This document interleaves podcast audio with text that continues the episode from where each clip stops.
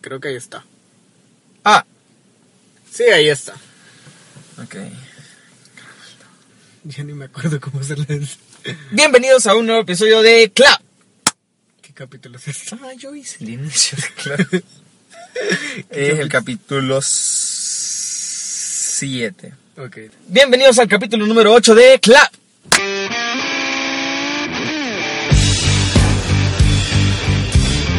Ok, ya conocí esos amores volátiles, fríos, fugaces, fáciles, fingidos, filosos y frágiles. Ya conocí esos amores acelerados con besos de envases y rostros atropellados. Buenos días a todos, buenas noches a todos y buenas tardes a todos nosotros. Específicamente el tiempo en el que lo van a escuchar, así que. Hola, es mejor hola a todos. Hola a todos. Hola a todos. Hello. Todas, todes. Sí. Eh, No. Bueno, ya estamos aquí después de una semana sin actividad por parciales totalmente rendidos. De hecho, Vladi terminó ayer eh, ciclo. Yo terminé justo hoy hace un par de horas. Así que se pueden imaginar cómo hemos estado. Sin embargo, de nuevo aquí, retomando esto. Hablo en favor de nosotros. Creo que ha sido la semana más cargada que hemos tenido en los últimos seis meses. Bueno, yo me he dormido como a las 12, 1 de la mañana todos los días de la semana anterior, eh, haciendo tareas, haciendo exámenes, haciendo proyectos. Pero dijimos, no podemos pasar un día más sin grabar este nuevo episodio de Clap. De hecho, iba a subir grabarlo en la siguiente semana, pero, Pero no. aquí estamos. Aquí estamos. Una vez. más.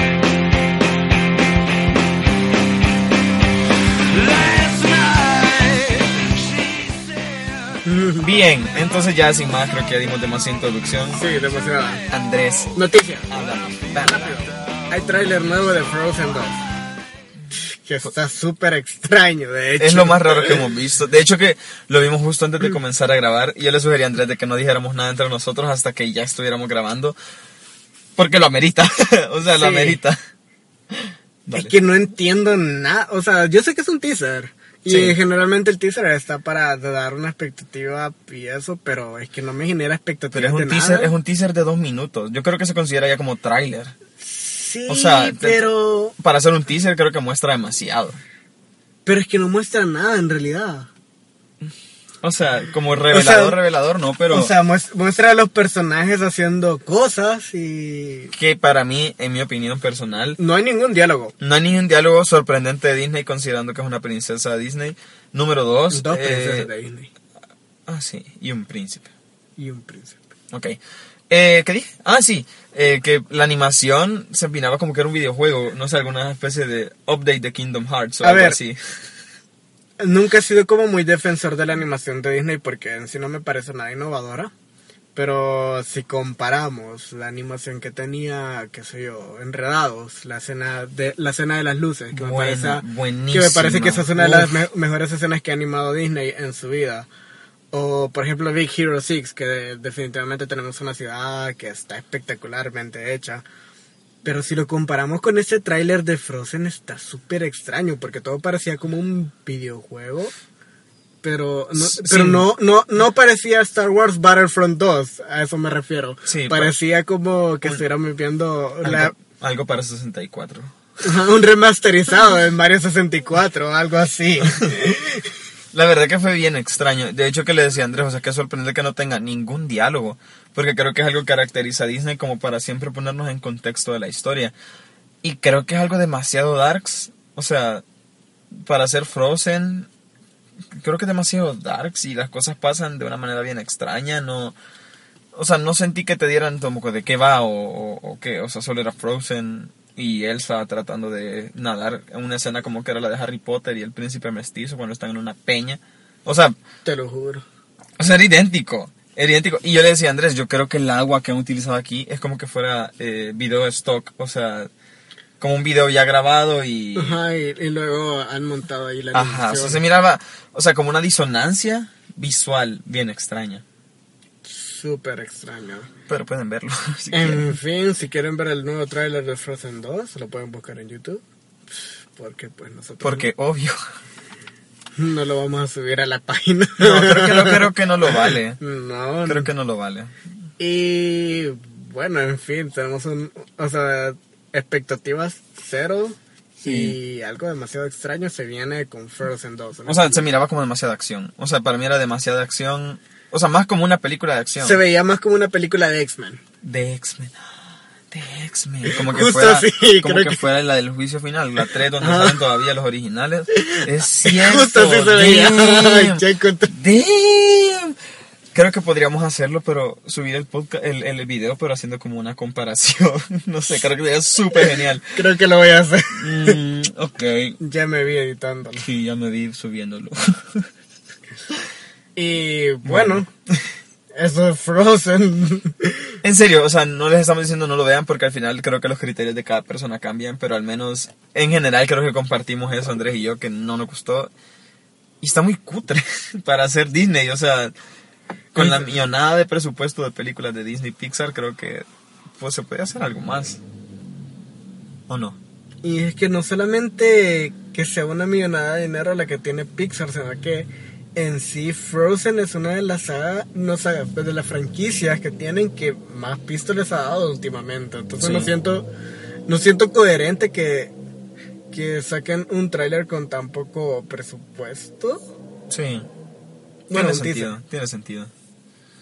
Eh, bueno, así que ahí está. Pueden buscarlo en YouTube y analicen ustedes y déjenos los comentarios, compartan lo que, que piensan o algo. Comenten. Y ya. Acabamos la noticia. Cuéntanos, Vladi, ¿qué nos traes ahora? Eh, la verdad es que como no hemos hecho podcast ya en tres semanas con esta que estamos grabando, han pasado muchas cosas en, en cuestión de películas que se han estrenado después de Endgame. Se estrenó John Wick. Se estrenó John Wick, se estrenó Aladdin y se estrenó eh, Dark Phoenix esta semana. Eso sí no sabía. Sí, ni yo, o sea, yo soy un fan de Marvel por si hasta estos ocho siete, ¿cómo es? ¿Ocho capítulos? Ocho capítulos. O siete capítulos. No sé, vos me dijiste que lo habías visto. Sí. Capaz que dijimos capítulo 8 y es el 7. Damn. Lo, lo cerré, lo cerré amigo, no puedo abrirlo. Bueno, Bueno, el capítulo que sea en el que estamos ahora, eh, yo ni sabía que había tráiler de Dark Phoenix, ni sabía que se iba a estrenar, nada, o sea, yo soy un fan de Marvel y si en estos capítulos no lo han notado, pues que mal están porque yo amo todo lo que tenga que ver con Marvel, pero no sabía que se había estrenado. En fin, yo creo que podemos dejar ese tema para otras, eh, otros para cuando episodios. tengamos un criterio sobre esto. Y cuando hayamos visto las películas, porque como les dijimos, esta semana no pude ver nada. Yo vi John Wick. Sí, güey. Sí. Yo pasé viendo High School Musical para no Dir- desvelar. Eh, reseña super express sobre John Wick. Diré que si les gustó mucho la 1 por la manera en que implementaban el guion, la 3 les va a decepcionar. Damn. Amigo, no me quites las expectativas antes de verla. Es que a ver, si vos vas solamente a ver acción, súper. Te, Ahí va- está. te va a encantar. Pero Ok. no tiene más que ofrecer. Ok, eh, así que ahí está, ya lo oyeron. Cada quien su criterio. Pero hoy yo les voy a hablar de Aladdin.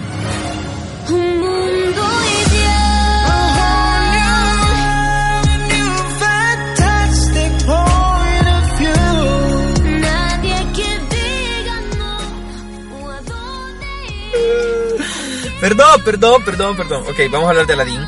Y hay como 1, 2, 3, 4, 5 cositas que voy a hablar, pero así como súper rápido porque creo que soy yo el que siempre se toma más tiempo del podcast. Y la primera es la música, que creo que es como todo el mundo mira una película de Disney, generalmente por el valor, eh, bueno, la live action, recordemos que es live action, y la gente lo mira por su valor como sentimental, porque recordemos que Aladdin fue de 1992, si no me equivoco, y yo la vi ya como cuando tenía 3, 4 años, 2000 pi- y algo. Y me gustó, creo que de- entre esa, El Rey León, creo que ese- y el libro de la selva, que creo que no es de Disney, o es de Pixar, no sé, o de DreamWorks, no sé quién es. El Rey León. No, el libro de la selva. El libro de los De Disney, ¿va? de Disney. Ok, perdón. Creo, pero las originales, o sea, los cartoons originales, creo que para mí son mis películas favoritas por mensaje, por la música. Creo que para todos, incluso todo ese tipo de películas siempre solía traer una enseñanza más o menos buena y bonita, a excepción Sí. de Dumbo. Dumbo es una enseñanza de alguien que triunfa siendo alcohólico, pero ok, ahí ya lo oyeron, amigos. sí, justo eso. Entonces, eh, yo fui con mucha expectativa a ver la de esta versión del 2019, donde sale Mena Massoud y Naomi Scott como. ¿Cómo se llamaba? Como Aladdin y la princesa. ¿Qué? No me acuerdo. Y Will Smith como el genio, perdón. O sea, anoté todos los, los datos menos esos, esos, esos papeles. Y quiero recalcar que la música me gustó, si lo pongo en una escala del 100%, creo que un 40. O sea, ¡Oh, oh! oh, O sea, oh. creo- lo siento. que- Vladi odiando una música de Disney. Eso Yo es- esto sé, es yo nuevo. sé, yo sé. Todo el mundo sabe que amo High School Musical, que amo todas esas películas y que me puedo muchas, muchas canciones, inclusive las de Aladdin, pero, Together, together. pero me decepcionó. O sea, literal, yo sé, yo vi una, una review de, de, un, de un youtuber ahí argentino y él y yo me identificaba mucho con lo que él decía, o sea, que Will Smith intentó mostrar como su personalidad, a diferencia de lo que hizo Robin Williams como el genio, el primer genio, o sea, el original, que, que, Williams, eh, que Robin Williams vertió como su personalidad en el genio. Pero Will Smith, eh, no sé, o sea, en, en cuestión de la música yo sentí como bastante forzado. Spoiler alert. Bueno, creo que no sé, creo que no es tan spoiler porque a esas alturas todos lo tuvieron que haber visto y ya está el soundtrack en YouTube. Eh, hay rap, hay beatbox, hay breakdance, o sea, mm, no la sé, o sea, yo entiendo que quieren ir con la nueva generación, con las tendencias y todo, pero eh, película incorrecta, amigos. No sé, creo que no, no va muy acorde, no se oye fluido, no se oye natural. Eh, y eso me lleva al siguiente punto que es eh, los encuadres y la cámara. La película ocurre todo como en un plano normal. O sea, ahí no vas a ver contrapicados, no vas a ver picados, no vas a ver como- es, escorzo, no, nada. O sea, No explotan nada la imagen. es lo, o sea, quiero, de- debo decir que como el set, la imagen de la ciudad de Ágrava, o sea, uh, o sea, es un trabajal intenso a pesar de que la mayoría hace CGI o algo, pero se ve súper bien, súper, súper colorido, súper saturado. Pero amigos, o sea, el- el- la película comienza con un, como un recorrido por la ciudad, en lo que parece ser una, una grúa o un dron, lo que sea. Pero, pero el plano es el mismo. O sea, se mueve de lugar en lugar, pero con el mismo plano. O sea, no hay nada creativo en eso. O sea, yo digo, Aladdin creo que merecía más en ese aspecto, as- aspectos visuales, porque han querido respetar como la, la película OG, pero no la dan, porque no es creativo. O sea, es- entiendo la original de 1992 porque la animación, o sea, comenzaba, o sea, no era tan explotado el tema. Bueno, no comenzaba desde antes. Comenzaba desde mucho antes. Desde mucho antes, sí, pero digo, la tecnología no está como está ahora. E incluso te diré que tan tan no experimental no era, porque de hecho recuerdo por lo menos el viaje de la alfombra, que quizá lo que más tengo presente Ah, de sí. Aladdin. Esa escena está llena de planos que es cierto, son animados y tenés como la capacidad de vos moldearlo como vos querés. Pero se nota que por lo menos jugaron un poco con las perspectivas, por lo menos dentro de esa escena. E igual en algunas partes de la pelea final. Pero si me decís en serio que no tienen nada de juego con la cámara. No hay juego con la Qué cámara. triste. O sea, no hay juego con la cámara considerando que hay muchas cosas que se pueden explotar.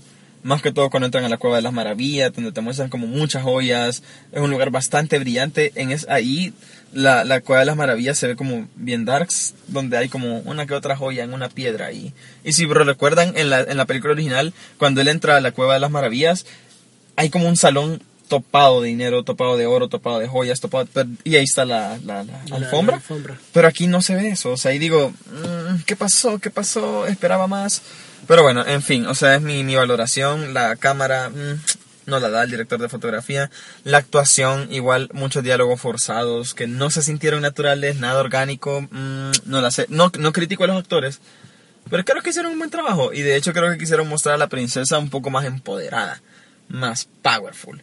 O sea, siempre Disney cayendo en tendencias, o sea, Ah, digamos que y respetaron un poco eso, la voz del que hace a Chafar en español. Y amigo, Chafar, si recuerdan la, la película original, la voz es como bien grave y, y bien y bien delgada, la voz que va con la personalidad de él. Pero esta voz es como que si como que si yo la hubiera grabado, o sea, no va con las características del personaje, o sea, simplemente no lo da. Y yo digo, le quita, le quita así porque Jafar es como Jafar. Y es como parte de la trama para solventar como todo el caos. Y eso me llevaba al último punto de la historia. Eh, creo que fue una bonita historia. Pero a ver, hay muchos cambios en comparación con la original. Cambios sustanciales sí hay. Sustanciales como el de Jasmine, Jasmine se llama. Hasta ahorita me acordé. Que ella parece como la mujer empoderada. Recordemos que al final... Uy, creo que hubiera mi teléfono. creo que al final eh, de la película original, si lo recuerdan, eh, Jasmine la atrapan como en un reloj eh, de, de- de arena. Ah, que queda. Ajá, y, y es Aladdin quien intenta quebrarlo para sacarla. ¿Y, y qué pasa? Que no la da, porque no es así. Los, eh, a Yasmín se la quieren llevar y ella viene y empoderada. Dice como alto y déjenme y que no, y ella se empodera y ataca al malo y así, o sea, no sé, creo que se miraba muy extraño y, y creo que en la, en la mente de todas las personas estaba un poquito más la historia original que esta. No digo que esté mal, solo digo que no cuadra que vaya con esta película porque estamos hablando de una cultura oriental. So far, so good. Pero, mm, no sé, no sé. O sea, creo que tendrían que verla todos y explicar qué piensan ustedes, pero para mí no. Para mí sí hay tanto descontento con cosas tan sencillas, tan básicas, creo que Como un no, no amerita. Así que, ah, y ¿saben qué es lo sorprendente? Hoy estamos viendo esto con Andrés, que la aceptación en IMDb es de 93% y en Rotten Tomatoes es 5.6 de 100. ¿Qué les pasa? O sea, entiendo que todo el mundo va porque, ay, sí, la nueva versión y todo, y está bonita, pero si ya lo hablamos como en contenido técnico sustancial, creo que en Rotten Tomatoes no debería ni llegar a eso. Así. Perdón. Acabo de hacer como todo desahogarme con ustedes, pero no me importa. Esa es mi opinión. A ver la de ustedes, qué tal les parece, y ya. Ahí estamos. Vladi por fin ha destrozado una película. Sí, sí. ok. Y bueno, y también Frozen la acabó. O sea, hoy ha sido un día de destrozos considerando mi estado de ánimo actual. He destrozado una película actual y una futura película de Disney. Suena bien. Día prometedor. Prometedor. Así que. Eh, ¿Vamos a descanso musical? Sí, creo Vamos. que es momento de una pausa musical. Esta vez Vladi nos trae a. Hoy les recomiendo una canción de Switchfoot que se llama Take My Fire y es en vivo en Atlanta. Uh, lo mejor que van a oír. Espero que la disfruten y ya. Adiós. Ok.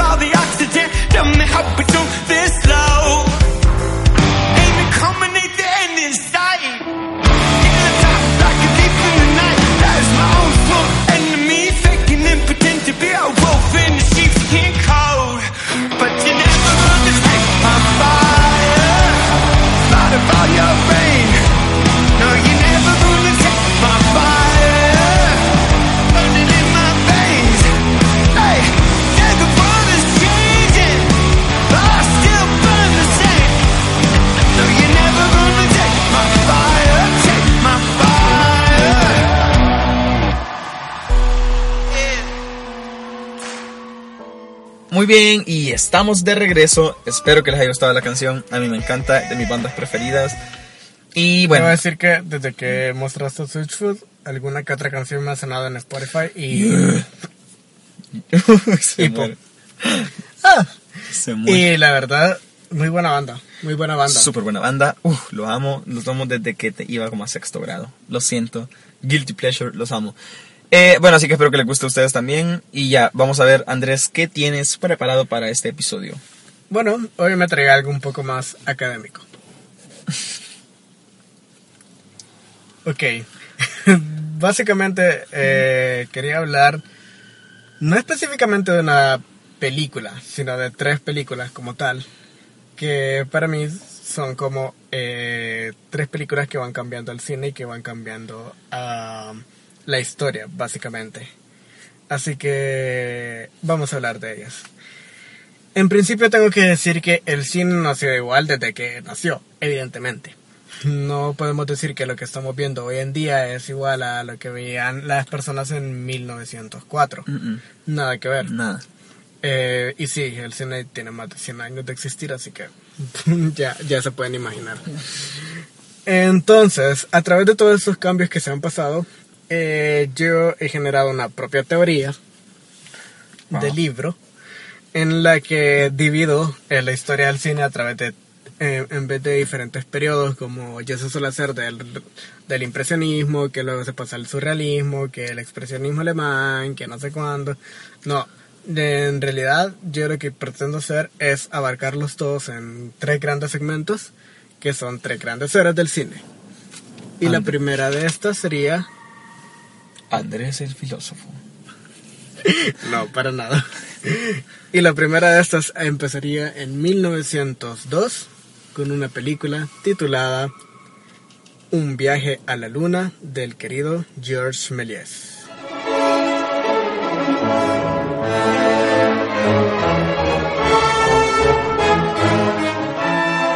Bien, ¿ya has escuchado de Georges Méliès, Vlad? Sí, Ok. lo vi en, mi- en mis clases de, de- de cine aquí en la, en la universidad.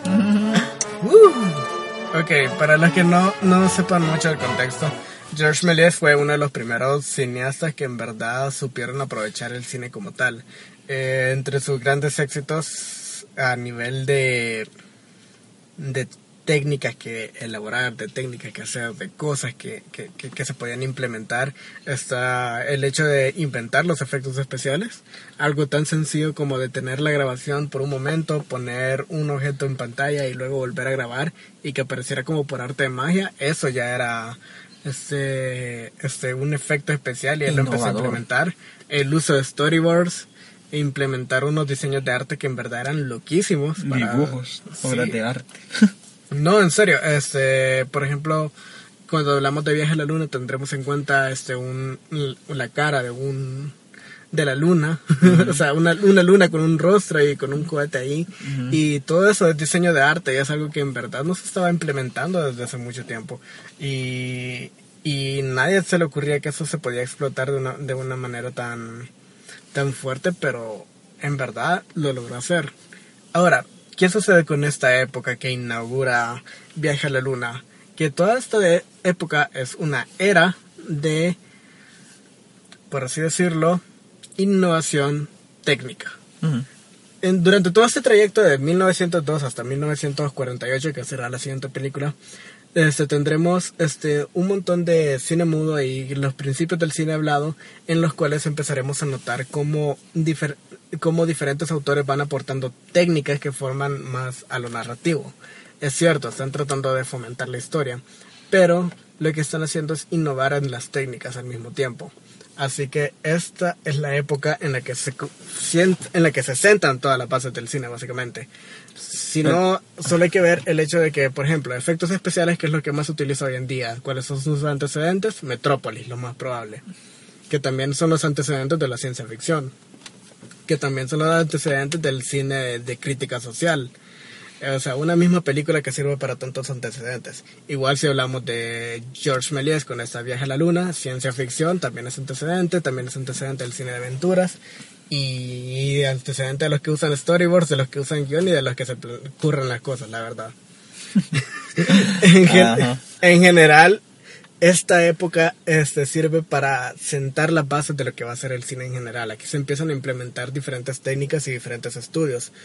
Eh, por ejemplo, este, se realizan unas adaptaciones, no recuerdo el autor, pero fue un autor francés, que realiza unas adaptaciones de la vida de Napoleón Bonaparte y él le implementa por primera vez la múltiple pantalla, creando así, este, este, con múltiples pantallas, un montaje de tres, cam- de, de tres cámaras diferentes al mismo tiempo y que será el antecedente de películas como, qué sé yo, eh, Amigo Bloqueado o algo así creo que se llamaba esta película. Amigo. Eliminar Amigo, que es una película en la que básicamente salía En salían en Skype y tenía diferentes pantallas, antecedentes. Ahí tenemos todo.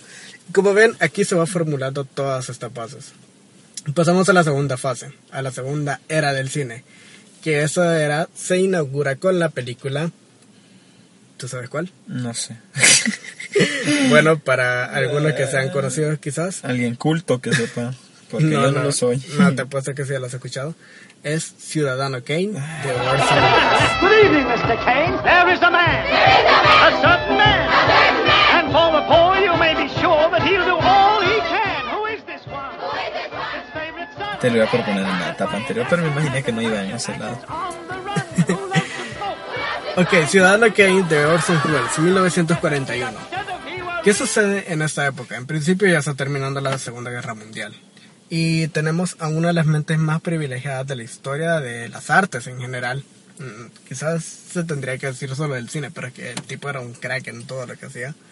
Y debemos recordar que antes de eso hacía radio y antes de eso hacía teatro. Larry King. No, Orson Welles. Perdón, comentario estúpido. Gracias. Entonces, este Ciudadano Kane se estrena y esto trae un gran punto de inflexión a todo el escenario del cine. ¿Por qué? Básicamente, él toma todas las cosas que había visto de Fritz Lang, todas las cosas que vio de George Méliès, todas las cosas que vio de H.G. Wells y, en fin, de un montón de autores que habían anteriores a él, empieza a utilizar sus técnicas tanto de montaje, sus técnicas de iluminación, sus técnicas de movimientos de cámara, todo. Y así obtiene una de las obras más grandes de toda la vida que se pueda ver. Ciudadano Kane. Una película que dura casi cuatro horas, pero que vale la pena en cada uno de sus segundos. La complejidad creo que ya se empieza a, ser- o sea, ya empieza a ser diferente ya en, en cuestión de sets, en cuestión de edición y, y creo, creo, creo yo que esos men tenían huevos para hacer las cosas así, o sea, casi todo era artesanal, por así decirlo, en cuestión de edición y así. Exacto. Y esto inaugura la fase número 2 del cine, que es la era de la complejidad narrativa. ok, vamos bien. Primero sentamos las bases técnicamente y ahora estamos utilizándolas todas a nivel técnico para fomentar la narrativa de las películas. Ahora ya no se utiliza este pocos diálogos porque no se puede grabar sonido, sino que se utiliza pocos diálogos porque se entiende al cine como un medio audiovisual y se entiende que si no es se va a utilizar visualmente no no, no tenés que este, meter diálogos innecesarios. Entonces, todo esto se va fomentando y aquí surgen nuevos autores. No es como que solamente este tipo sea el único crack con su única película y que solo él pueda ser representante de esta era. Yo digo que este es la, el punto de inflexión entre las dos eras. Pero, por ejemplo, tenemos a Sergio Leone, a John Ford, tenemos a Billy Wilder, que es un famoso director de comedia de Estados Unidos. En fin, un, un gran número de, directores que siguen con este propósito de poder fomentar este, la complejidad narrativa por medio de las técnicas. Y entonces pasamos a la era número 3, que es la era que inaugura una película en 1974 y que cambiaría la, perdón, 77 y que cambiaría la escena de todo el mundo. Esta es nada más y nada menos que la mismísima Star Wars, una nueva esperanza.